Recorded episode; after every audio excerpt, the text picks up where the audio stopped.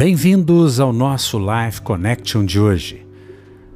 Marcos 16, 17 e 18 nos diz o seguinte: Palavras de Jesus. E estes sinais seguirão aos que creem. Em meu nome expulsarão os demônios, falarão novas línguas, pegarão nas serpentes, e se beberem alguma coisa mortífera, não lhes fará dano algum, e porão as mãos sobre os enfermos e os curarão. Nesses dias nós estamos vivendo uma necessidade da igreja verdadeira, da igreja cristocêntrica, da igreja que não prega religião, da igreja que não tem preconceito, da igreja que não está aí para apontar o dedo, para apontar nada para ninguém e dizer que é dono ou dona da verdade. Não.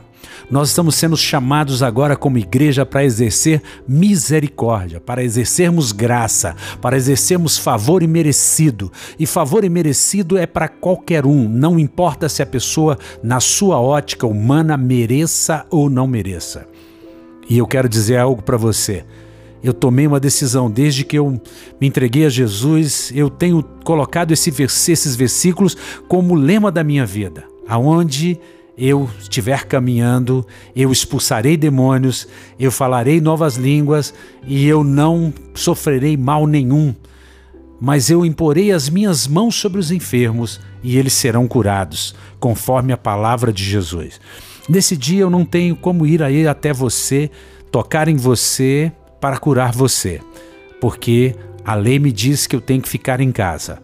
Não importa mas eu estou nesta hora, pela fé, estendendo a minha mão e tocando em você, espiritualmente falando, tocando na sua enfermidade, tocando o seu pulmão, tocando o seu corpo, tocando a sua vida, tocando a sua mente, arrancando o medo e declarando que você seja curado em o um nome de Jesus e para a glória dele.